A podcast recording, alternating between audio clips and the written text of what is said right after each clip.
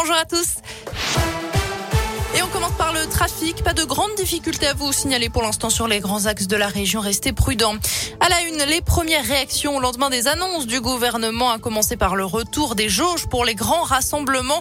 Pas plus de 2000 personnes en intérieur, 5000 en extérieur. Dans les concerts, tout le monde devra profiter du spectacle en étant assis. Le rappeur Orelsan va annuler les premières dates de sa tournée qui devait commencer mi-janvier. Le monde du sport n'est pas non plus satisfait de ces mesures. Le retour des jauges va frapper durement les clubs de rugby professionnels, a déclaré la Ligue nationale, qui précise que les ressources sont liées à plus de 60% à la présence du public dans les stades. Vers un nouveau protocole sanitaire à l'école, le ministre de l'Éducation Jean-Michel Blanquer a indiqué ce matin que les élèves positifs au Covid allaient devoir fournir plusieurs tests négatifs pour retourner en classe. Ça concernera aussi les élèves cas contact de la même classe. Un seul test négatif suffisait jusqu'à présent pour revenir à l'école. Le délai à respecter entre les différents tests doit encore être précisé. Et puis bientôt des autotests en vente dans les supermarchés. C'est une demande de la grande distribution.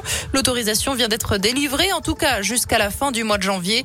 Les autotests étaient jusque-là vendus en pharmacie seulement. Le président de la Fédération des syndicats pharmaceutiques de France regrette cette décision. Je cite, les autotests ne sont pas une simple marchandise. L'encadrement par un professionnel de santé est fondamental, a-t-il déclaré.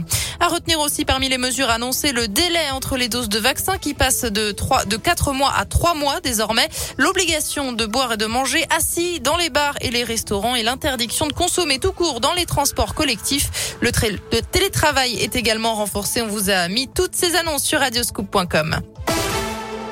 Les suites du féminicide d'Amberieux en Bugey dans l'Ain, l'homme de 55 ans qui aurait tué sa femme dimanche avec un fusil de chasse avant de retourner l'arme contre lui aurait aussi tiré sur son fils qui a appelé les gendarmes selon le progrès. Une enquête pour homicide volontaire a été ouverte.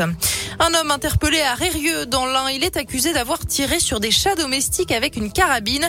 Plusieurs communes aux alentours sont concernées. Le suspect avait été identifié début décembre et retrouvé grâce à une balise GPS intégrée au collier d'un chat victime des tirs. Le mis en cause a avoué les faits. Il sera présenté à la justice en juin prochain. Cet accident de la route ce matin dans la Loire, une collision particulièrement violente a eu lieu sur la route départementale 27 à Saint-Vincent-de-Boisset. Deux voitures étaient impliquées. Les deux conductrices ont été prises en charge par les secours, l'une d'elles étant plus sérieusement blessée. Attention, météo capricieuse dans la région. L'Ain, l'Isère, le Puy-de-Dôme sont en vigilance jaune, pluie, inondation. L'Allier, le Puy-de-Dôme et la Saône-et-Loire sont aussi en alerte jaune pour des vents violents. Et puis du sport, du basket avec la victoire hier soir de la JL Bourg face à Orléans. Les Bressans l'ont emporté 84 à 60 15 hier soir.